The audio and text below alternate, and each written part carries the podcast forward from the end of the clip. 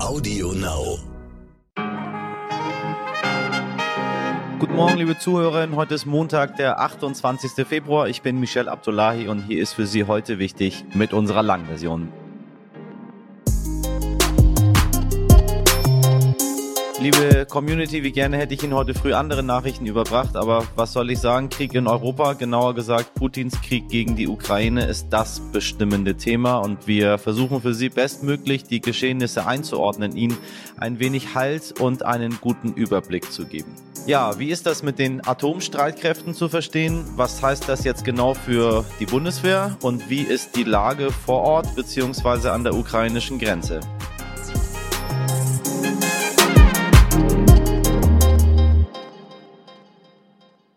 Bevor wir loslegen, sei einmal ganz klar gesagt, wir leben in einem freien, demokratischen Land, in dem es möglich ist, dass mehrere hunderttausende Menschen allein in Berlin für ein friedliches Europa demonstrieren gehen. Eine der wohl größten Antikriegsdemonstrationen in der Geschichte der Bundesrepublik. Und zwar ohne dabei niedergeknüppelt zu werden, ohne dabei Angst um ihre Liebsten zu haben, ohne dafür ins Gefängnis gesteckt zu werden. Weltweit gehen die Menschen auf die Straßen in Australien, in Mexiko, in Chile, in den USA, in Israel. Ich könnte ewig so weitermachen. Stop Putin now!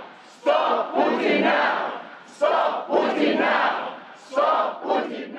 Und ja, auch in Russland demonstrieren Einheimische gegen das aggressive Vorgehen Putins. Am Wochenende sind in Russland ebenfalls Menschen auf die Straße gegangen, um gegen Putins Angriffskrieg gegen die Ukraine zu demonstrieren. Und diese Leute riskieren, und das gehört zur Wahrheit, ihre Freiheit. Mindestens 3000 Menschen wurden verhaftet. Zunächst für Sie, liebe HörerInnen, ein kurzer Überblick vom späten Abend. Die EU wird fast eine halbe Milliarde Euro für die Lieferung von Waffen und Ausrüstung an die ukrainischen Streitkräfte bereitstellen. Darauf haben sich die 27 Mitgliedstaaten in Brüssel geeinigt. Schon am Samstag gab es eine deutsche Kehrtwende. Die Bundesregierung entschied nämlich, Panzerabwehrwaffen und Bodenluftraketen an die ukrainische Armee zu liefern. Außerdem wird der Luftraum über sämtliche EU-Staaten für russische Flugzeuge komplett geschlossen. Das trifft auch russische Oligarchen mit ihren Privatjets. Im Kampf gegen russische Propaganda will die EU zudem die russischen Staatsmedien RT und Sputnik verbieten. Heute tagt unter anderem auch der UN-Menschenrechtsrat. Außerdem kommen die EU-Energieministerinnen in Brüssel zusammen. Am späten Montagabend trifft sich dann die UN-Vollversammlung und es gibt ein Treffen des UN-Sicherheitsrates zur humanitären Lage in der Ukraine. Am Mittwoch wird es eine Dringlichkeitssitzung der Internationalen Atomenergiebehörde mit Sitz in Wien geben. Die Organisation hat über 150 Mitgliedstaaten. Die Behörde hatte zuvor Behauptungen von Russland zurückgewiesen, die Ukraine wolle atomar aufrüsten. Für den besseren Überblick schauen wir einmal auf die historischen Geschehnisse von gestern in Berlin, denn noch nie zuvor gab es eine Sondersitzung an einem Sonntag im Bundestag. Bundeskanzler Olaf Scholz hat bei seiner Regierungserklärung deutliche Worte gefunden. Der 24. Februar 2022 markiert eine Zeitenwende in der Geschichte unseres Kontinents. Mit dem Überfall auf die Ukraine hat der russische Präsident Putin kaltblütig einen Angriffskrieg vom Zaun gebrochen. Aus einem einzigen Grund. Die Freiheit der Ukrainerinnen und Ukrainer stellt sein eigenes Unterdrückungsregime in Frage. Das ist Menschenverachten, das ist völkerrechtswidrig, das ist durch nichts und niemanden zu rechtfertigen. Außerdem sagte er, wir müssen deutlich mehr investieren in die Sicherheit unseres Landes, um auf diese Weise unsere Freiheit und unsere Demokratie zu schützen. Aber machen wir uns nichts vor, bessere Ausrüstung, modernes Einsatzgerät, mehr Personal, das kostet viel Geld. Wir werden dafür ein Sondervermögen Bundeswehr einrichten, der Bundeshaushalt 2022 wird dieses Sondervermögen einmalig mit 100 Milliarden Euro ausstatten. Es gibt im Wesentlichen also drei zentrale Punkte. Dieser Krieg ist Putins Krieg. Russische Banken werden vom internationalen Zahlungssystem SWIFT ausgeschlossen. Deutschland verstärkt die Bundeswehr.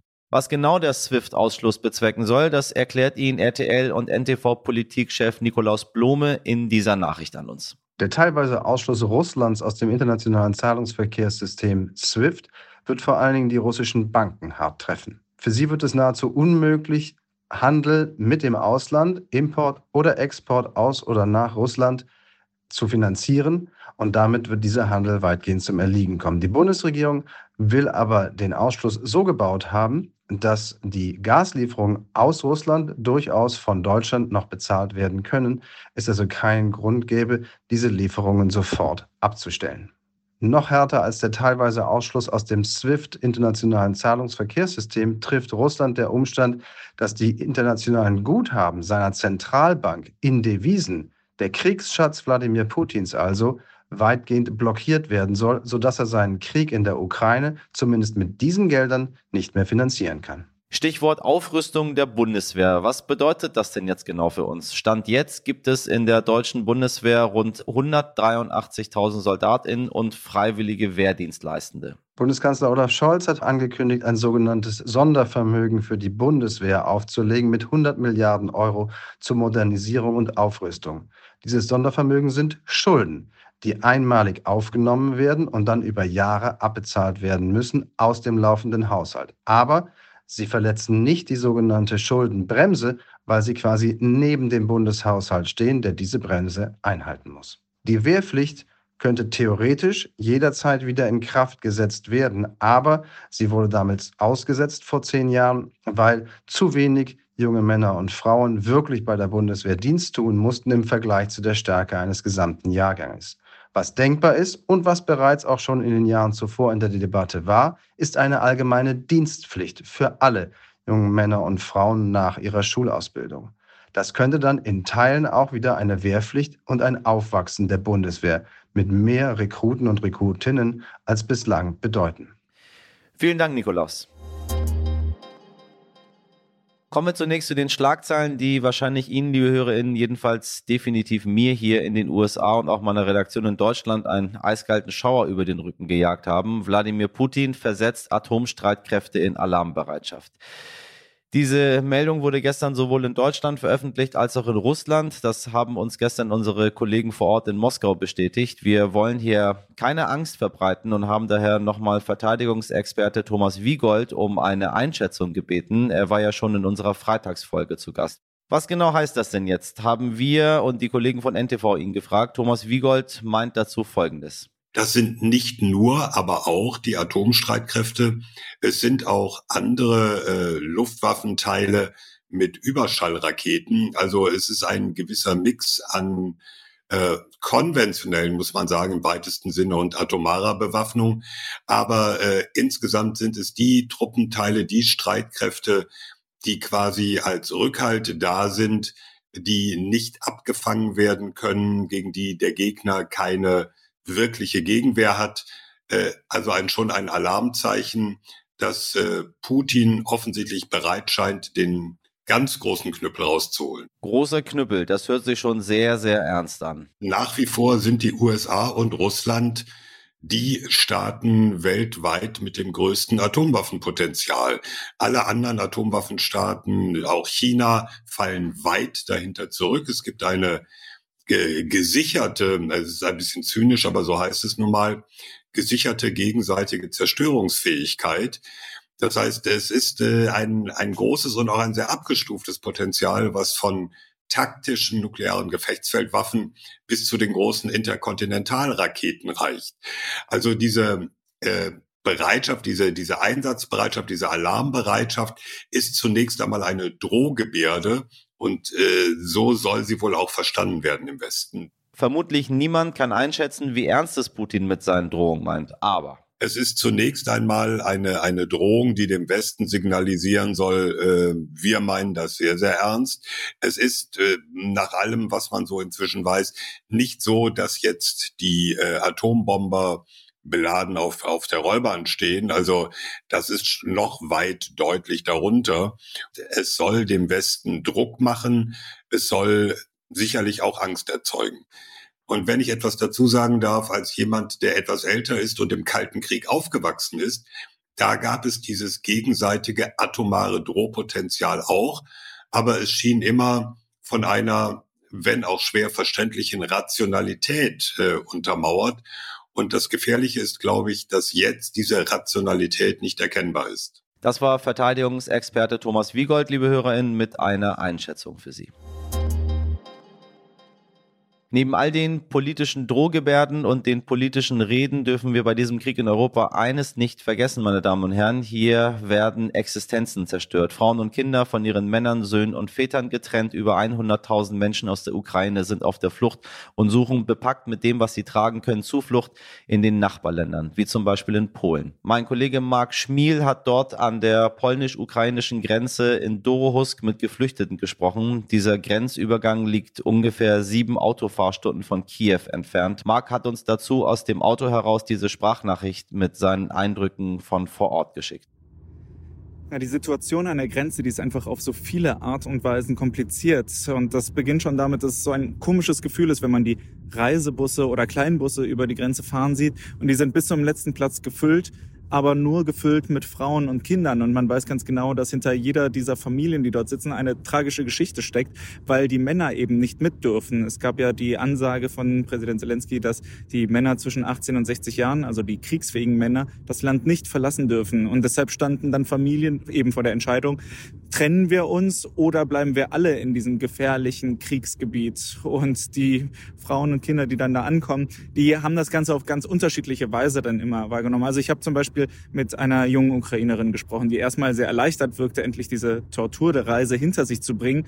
Und als ich sie dann nach ihrer Familie gefragt habe, dann begann sie plötzlich zu weinen, weil sie erzählt hat, ja, ihr Bruder, der ist immer noch in der Ukraine und der kann dann nicht weg. Er hat gerade ein einjähriges Kind gekriegt und die Entscheidung, schicke ich jetzt die, die Mutter und das einjährige Kind alleine weg und er bleibt und man weiß nicht, ob sie sich nochmal wiedersehen, das ist eben eine sehr schwere. Und andererseits hat man dann trotzdem auch ähm, beispielsweise eine ältere Frau gesehen, die aus dem Bus ausgestiegen ist und ihren Familienmitgliedern, die auf polnischer Seite schon waren, in die Arme gefallen ist. Und sie sagte mir, ja, sie kommt aus Kiew und sie wollte einfach nur, sie ist einfach nur froh, dass sie jetzt raus ist aus dem Kriegsgebiet. Dieses Bum, Bum, Bum, also diese Bombeneinschläge, die hatten sich bei ihr so eingebrannt und die hat sie jetzt alle hinter sich gelassen. Und so ist eben jeder Mensch, der diese Grenze überquert, der hat einfach seine eigene Geschichte.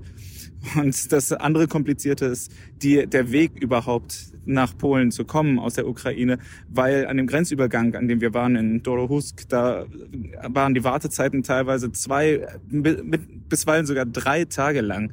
Und ähm, das sind dann Menschen, die nachts bei Minustemperaturen in den Autos warten mussten. Und es war nie so ganz klar, woran liegt es eigentlich, dass das so lange dauert. Und ähm, das ist natürlich ein ganz schweres Schicksal auch gewesen, wenn man schon aus einem Kriegsgebiet kommt, überhastet packt und dann ewig dort an der Grenze steht und dann einfach nur entkräftet in dem neuen Land ankommt, ähm, das ist eben auch eine ganz schwere Situation. Und zwar übrigens nicht nur für diejenigen, die fliehen, sondern auch für die Menschen, die dort zum Beispiel Familienmitglieder in Empfang nehmen wollen. Die haben mich nämlich auch sehr beeindruckt, denn wir waren da ja mehrere Tage und ich habe Menschen gesehen, die ich jeden Tag wieder gesehen habe und ähm, da war ein Mann, der freitags morgens um neun dort ankam und sonntags nachmittags war seine Familie immer noch nicht da und er hat im Auto geschlafen, es war kalt und am meisten beeindruckt hat mich eigentlich noch eine 27-jährige Ukrainerin ähm, mit Namen Nastasia, die kam an die Grenze, hatte gehofft, ihre Familie in Empfang nehmen zu können, aber die kamen aus Kiew nicht mehr weg, weil sie einfach Angst hatten, jetzt mit dem Auto loszufahren, während um sie herum äh, möglicherweise Beschuss ist. Und Sie ist aber jeden Tag dort geblieben und einfach nur, um ihrer Familie auch zu zeigen, ich bin in der Nähe und wenn es die Möglichkeit gibt, euch holen zu kommen, dann mache ich das auch. Und sie schlief in ihrem Auto und sie sagte aber, sie konnte nie länger als drei Stunden überhaupt schlafen. Sie sah auch wirklich sehr, sehr müde aus. Und ähm, was sie dann getan hat, war, sich den Helfern anzuschließen, die dort beispielsweise Essen verteilt haben. Und sie hat ganz viel mit organisiert, weil sie sich dort natürlich auch gut auskannte, weil sie so lange da war.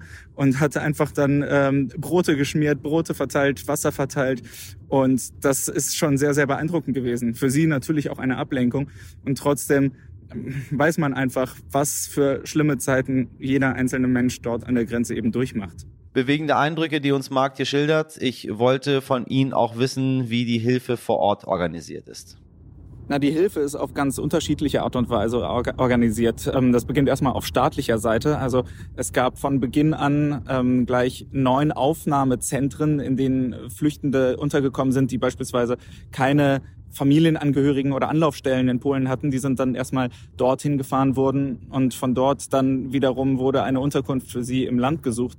Ähm, dann gibt's aber auch ganz viele Privatpersonen, die sich beispielsweise äh, aus Warschau einfach ins Auto gesetzt haben. Da hatte ich mit jemandem gesprochen, die sind um ein Uhr morgens losgefahren, kamen dann gegen äh, am frühen Morgen gegen sechs, sieben dort an und haben dann einfach Wasser und Brot verteilt und waren dann die nächsten Tage auch da. Und das ist dann über die Tage immer größer geworden. Als wir jetzt am Sonntag noch dort waren, da waren dann auf einmal Zelte aufgebaut, Food Trucks, also diese, diese Organisation der Hilfe, die hat über die Tage immer zugenommen.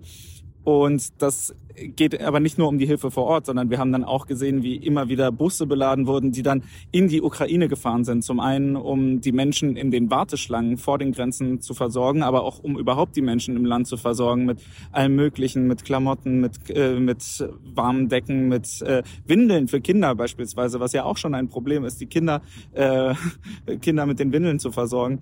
Ähm, und man hat auf jeden Fall, und das war eigentlich mal ein, ein ganz schöner Moment.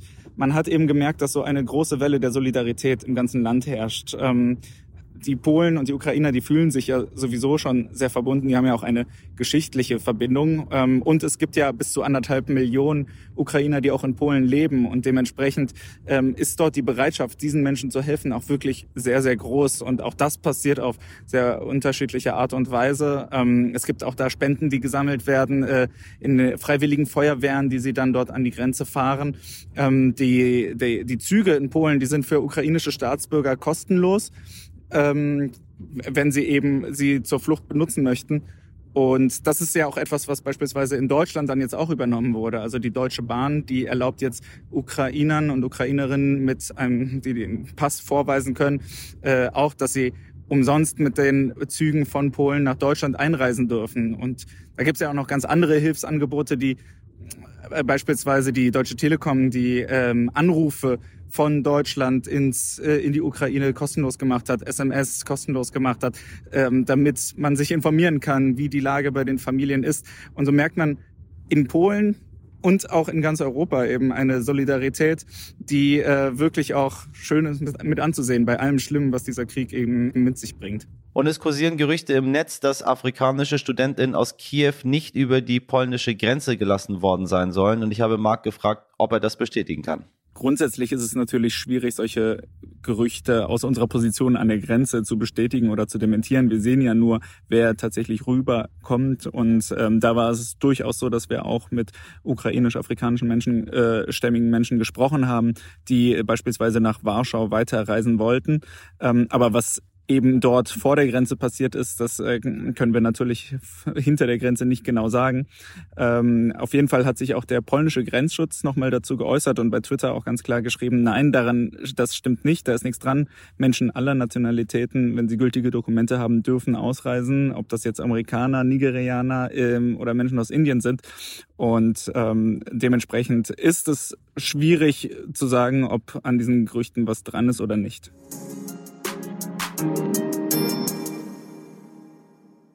Viele fragen sich nun, was will Putin eigentlich und wann hat er sein Ziel erreicht? Gar nicht so einfach, das so klar herauszustellen. Mein heute wichtig Kollege Dimitri Blinski hat es versucht, zusammen mit dem Journalisten Axel Vornbäum. Außerdem haben die beiden über die Verluste der größten russischen Konzerne gesprochen und warum das für Putin noch gar nicht so dramatisch ist und welche Wirkung die Meldungen haben über die angeblich zahlreichen Verluste der russischen Armee. Axel, ich grüße dich. Hallo. Hallo, grüß dich aus Berlin. Fangen wir mal mit der letzten krassen Meldung vom Wochenende an. Ähm, Eilmeldung überall, Putin versetzt die Atomstreitkräfte in Bereitschaft. Was bedeutet das? Ähm, ist das eine Warnung? Ist das eine Eskalation? Ähm, ordne uns das ein bisschen ein. Was hat das zu bedeuten? Also das ist beides. Das ist sowohl Warnung als auch Eskalation. Ich würde mal sagen, es ist eine Drohung, die zunächst nur verbal daherkommt. Gott sei Dank muss man sagen, nur verbal.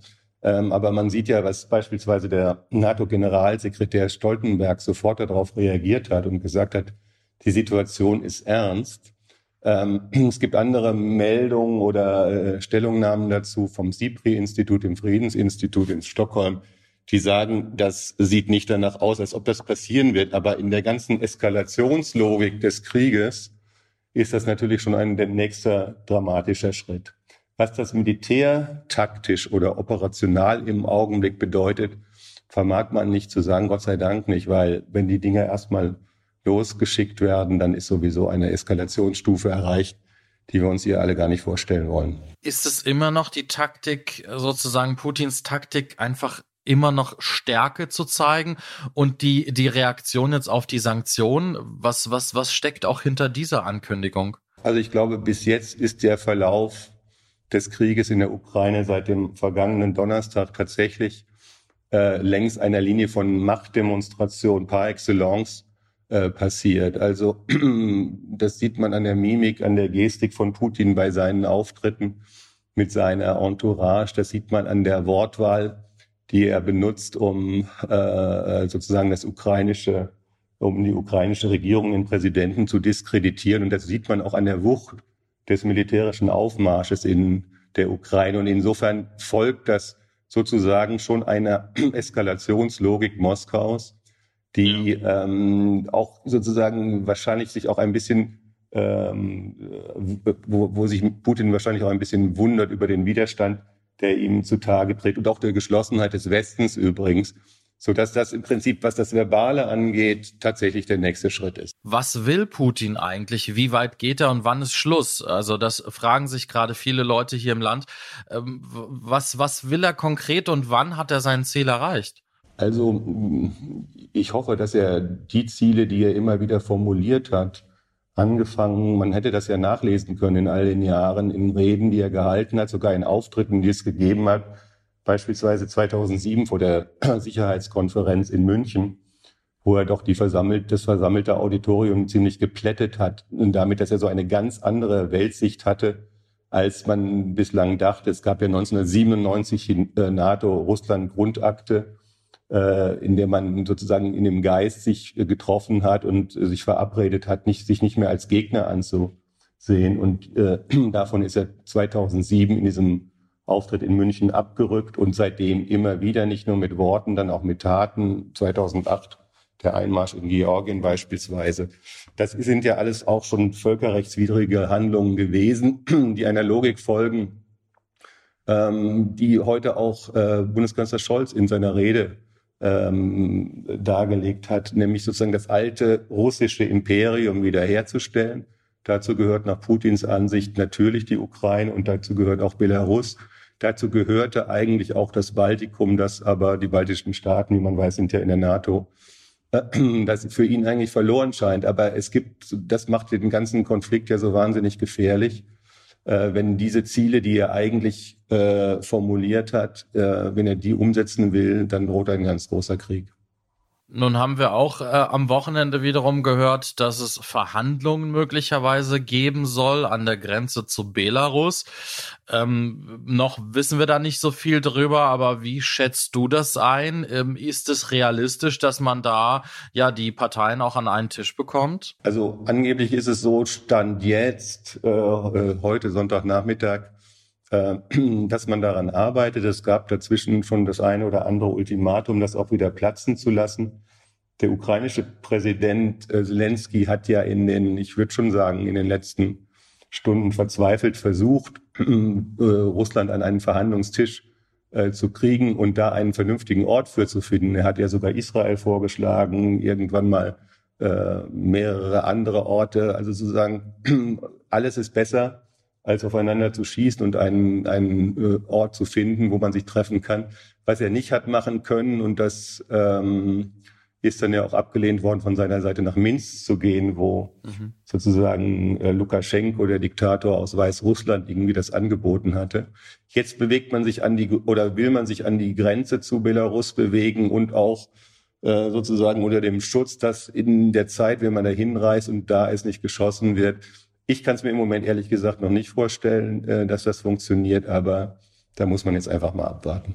In so einer Situation ist es natürlich schwierig, ähm, halbwegs objektive Informationen zu bekommen. Beide Seiten ähm, ja kommen mit ihren Informationen und wenn man ähm, aus der Ukraine hört, ähm, es sollen äh, bis zu 3.500 russische Soldaten getötet worden sein und mehrere hundert gefangen genommen sein, könnte man ja den Eindruck bekommen, so erfolgreich ist Russland jetzt gar nicht. Ähm, Kiew, äh, ja, er, erscheint sozusagen auch nicht so einfach einfach, äh, die Stadt einzunehmen. Ähm, wie ist so dein Eindruck? Sind das auch Dinge, die Putin jetzt wiederum, ja, ähm, sozusagen die, die, die Stimmung jetzt nochmal da aufheizen? Das weiß ich ehrlich gesagt nicht. Ich glaube, es gibt äh, sowas wie ein Momentum des Krieges in den ersten 24 Stunden oder dann in den ersten 72 Stunden. Also die, der, ich nenne es jetzt mal militärische Durchmarsch auf Kiew hat jedenfalls bis zur Stunde nicht geklappt. Sowas ist dann von denen, die angegriffen werden, wird das immer als Erfolg gewertet. Und auch wenn sozusagen eine der der klassischen äh, Wahrheiten sind, dass die Wahrheit im Krieg immer stirbt, sieht man doch in diesem Krieg, dass es der erste hier jedenfalls auf europäischem Boden ist, der sozusagen in den sozialen Medien auch äh, begleitet wird. Also man kann sich bei Twitter immer wieder einzelne Szenen angucken, ohne dass man sozusagen deren Echtheitsgehalt nun genau äh, beurteilen kann. Aber man merkt doch durch die Fülle dieser ähm, Videos, äh, äh dass es offenkundig Beispiele für äh, großen äh, ukrainischen Widerstand gibt.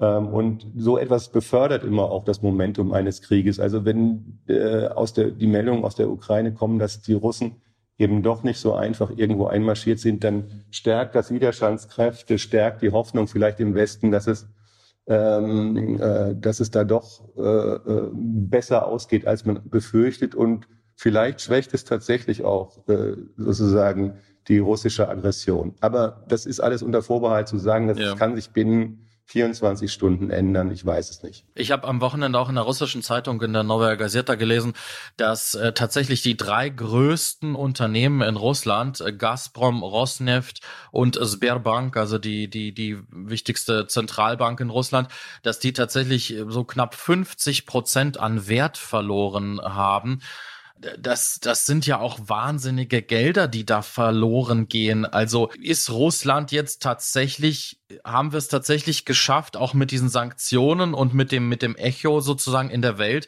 Russland tatsächlich soweit auch wirtschaftlich zu schädigen, dass, dass, dass dort sozusagen, ja, Putin und, ähm, und, und, und das Land dann auch in Schwierigkeiten kommen? Also glaubst du, es geht jetzt auch an die Substanz? Nein. Also das geht noch nicht an die Substanz, das ist viel zu früh. Und also wenn Börsenwerte 30, 40, 50 Prozent in den Keller sacken, dann ist das immer erstmal virtuell. Und das hat es auch schon zu anderen Zeiten gegeben, natürlich auch im Krieg, zu jeder politischen Eskalationslage. Äh, das ist, glaube ich, schon, es gibt schon ein Delta, also eine Lücke zwischen Maßnahmen, die sofort wirken und Maßnahmen, die mittel- oder langfristig wirken, dann aber umso mehr. Also, dass, dass die russische Wirtschaft oder auch das Finanzsystem erheblich treffen wird in absehbarer Zukunft, das glaube ich ganz sicher. Ähm, dass das schon von, was haben wir heute Sonntag, dass wir es am Morgen schon oder dass wir es morgen schon zu spüren, ist das natürlich nicht. So, also und dann ähm, das symbolische äh, oder nicht symbolisch, aber dass Börsenwerte äh, runtergehen, da äh, kommen größere Konzerne auch drüber weg erstmal. Du hast äh, gerade schon Olaf Scholz angesprochen. Der hat am Wochenende ja auch eine, eine Rede gehalten, wo er äh, von einer Zeitenwende für Europa gesprochen hat. In einer Regierungserklärung hat er ja entscheidende Veränderungen in der deutschen Verteidigungs- und Außenpolitik angekündigt und von 100 Milliarden Euro für die Bundeswehr gesprochen. Was bedeutet das jetzt? Wohin geht das Geld? Ähm, wo, wo wird es sozusagen benötigt? Und wie würdest du diese Rede einschätzen? Also das Geld muss zunächst einmal äh, beschafft werden. Dafür wird ein Sondervermögen aufgelegt. Der Haushalt wird eingebracht für 2022 äh, Anfang März. Am, am 9. März wird das sein. Äh, das wird für Finanzminister Christian Lindner machen. Der hat auch schon seine Bereitschaft dazu eingelegt, äh, äh, äh, eingeräumt. Ähm, der Verteidigungsetat für 2021 betrug 47 Milliarden äh, Euro. Äh, das heißt, äh, es verdoppelt sich und ähm, das ist also das ist nicht nur symbolisch, das ist auch oder das äh, soll nicht nur sozusagen die Verteidigungsbereitschaft nach innen zeigen, das soll auch die Verteidigungsbereitschaft nach außen zeigen, nicht nur gegenüber Putin, sondern natürlich auch gegen den anderen, gegenüber den anderen NATO-Mitgliedern. Sozusagen, das ist der erste Schritt. Der zweite Schritt, den Scholz gemacht hat, ist zu sagen, dass das sehr umstrittene, in der Vergangenheit sehr umstrittene 2-Prozent-Ziel, also 2 Prozent des Bruttoinlandsproduktes für die Verteidigung auszugeben, dass das soll nun äh, ab sofort in Angriff genommen werden, was auch heißt, dass es auf lange, lange Sicht eben viel mehr Geld in den Wehretat fließen wird. Ähm, kann man mit viel Geld die Bundeswehr sofort fit machen? Nein, das kann man nicht. Ähm, das zeigt, ähm, das zeigen die letzten 20, 25, 30 Jahre seit der Wiedervereinigung, wo man natürlich äh, völlig andere militärische Herausforderungen zu gewärtigen hatte und wo man auch, das muss man leider so sagen, obwohl es immer wieder warnende Stimmen gab, den Aspekt Landes- und Bündnisverteidigung ein bisschen vernachlässigt hat. Also Bundeswehr, wenn man nur ein oder zwei Sektoren rausgreifen will, äh, fliegt immer noch mit veralteten Flugzeugen rum und hat Panzer, die zum Teil 50 Jahre alt sind, also Panzergrenadiere müssen sich des Panzers Marder bedienen, die seit langem äh, bestellten Panzer Puma äh, sind nicht auf dem Weg. Das hat immer auch mit der Finanzierung zu tun gehabt. Und diese Finanzierungslücke soll jetzt geschlossen werden.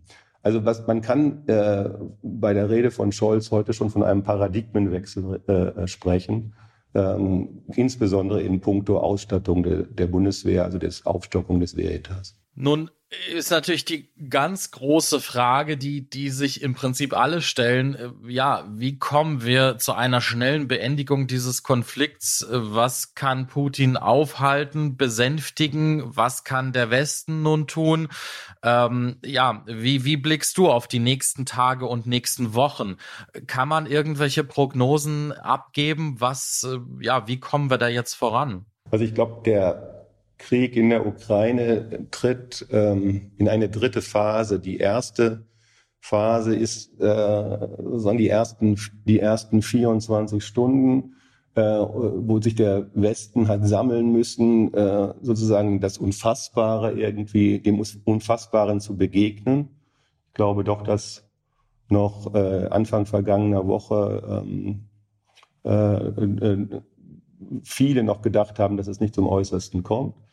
Äh, nun, da sich der Westen gesammelt hat, auch mit den Sanktionen, wird erstmal beobachtet werden müssen, ähm, wie Putin seinerseits darauf reagiert. Und ähm, ehrlich gesagt, das Deprimierende dabei ist schon, dass Putin das alles in seiner Hand hat. Also sozusagen, äh, wie, wie einsam und wie irre äh, und wie erratisch er da entscheidend wird, das vermag ich irgendwie nicht zu beurteilen. Und an was für Punkten er sich da leiten lässt. Ich kann also nur hoffen, dass diese Verhandlungsbereitschaft, die der ukrainische Präsident Zelensky an den Tag legt, dass die mindestens mal Erfolge zeitigt im Sinne von kurzfristigen Waffenstillständen, ähm, Stopp des, des Einmarsches, aber ähm, das kann man nicht genau prognostizieren, jetzt noch nicht. Ganz kurz noch, man äh, liest ja immer wieder auch Zitate und ähm, von Medvedev, der ja zwischendurch auch mal Präsident von Russland war, ähm, war jetzt auch zu lesen ähm, ein Zitat,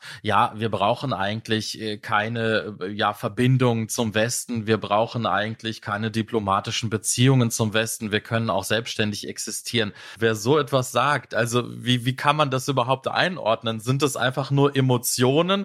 Ist das Größenwahn? Das Problem ist, äh, dass der Westen oder unser einer nicht weiß, ob er, ob das Propaganda ist, ob oder ob Putin oder Medvedev wirklich dran glauben, was sie sagen.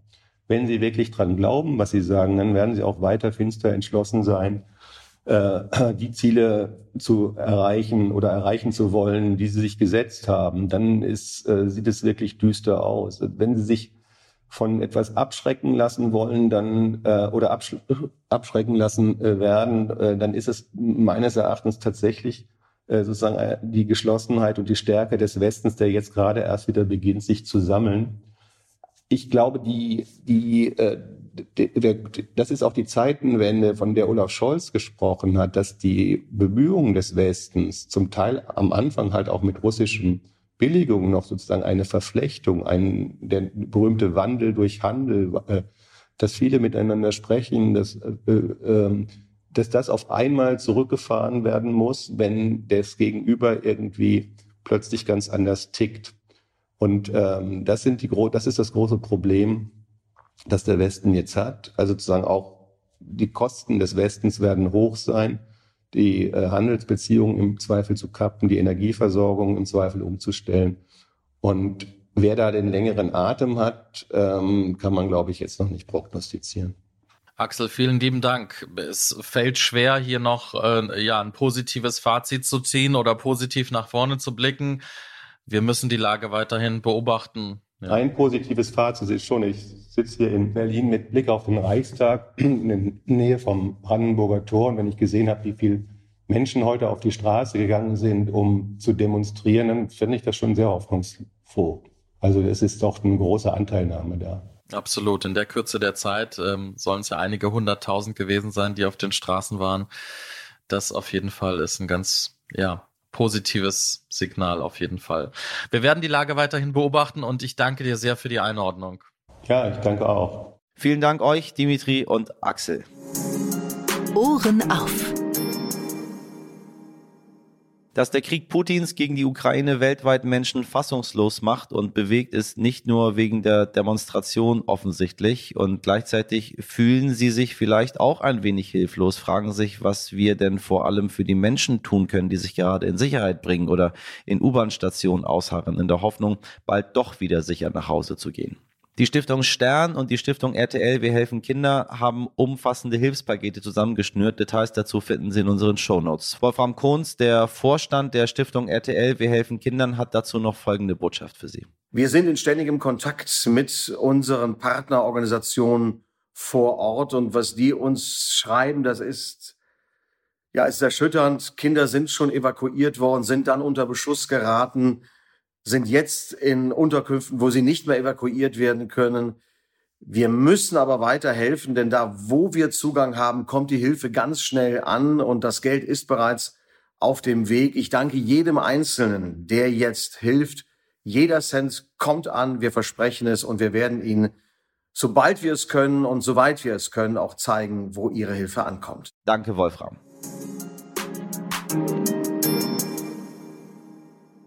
Trotz dieser unbegreiflichen Lage mitten in Europa hoffen wir, wir entlassen Sie gut informiert in diesen Tag. Morgen hören wir uns wie gewohnt wieder ab 5 Uhr. Lassen Sie uns gerne ein Abo für unseren Podcast da, schreiben Sie uns eine Bewertung und natürlich wie immer auch eine E-Mail mit dem, was Sie gerade bewegt, an heute wichtig stern.de. Heute in der Redaktion für Sie im Einsatz waren Sabrina Andorfer, Mirjam Bittner, Dimitri Blinski, Etienne Cebula, Frederik Löbnitz und Freier Steinke. Produziert hat diese Folge Alexandra Zebisch für Sie. Ich wünsche Ihnen einen schönen Montag. Machen Sie was draus. Bis morgen, Ihr Michel Abdullahi.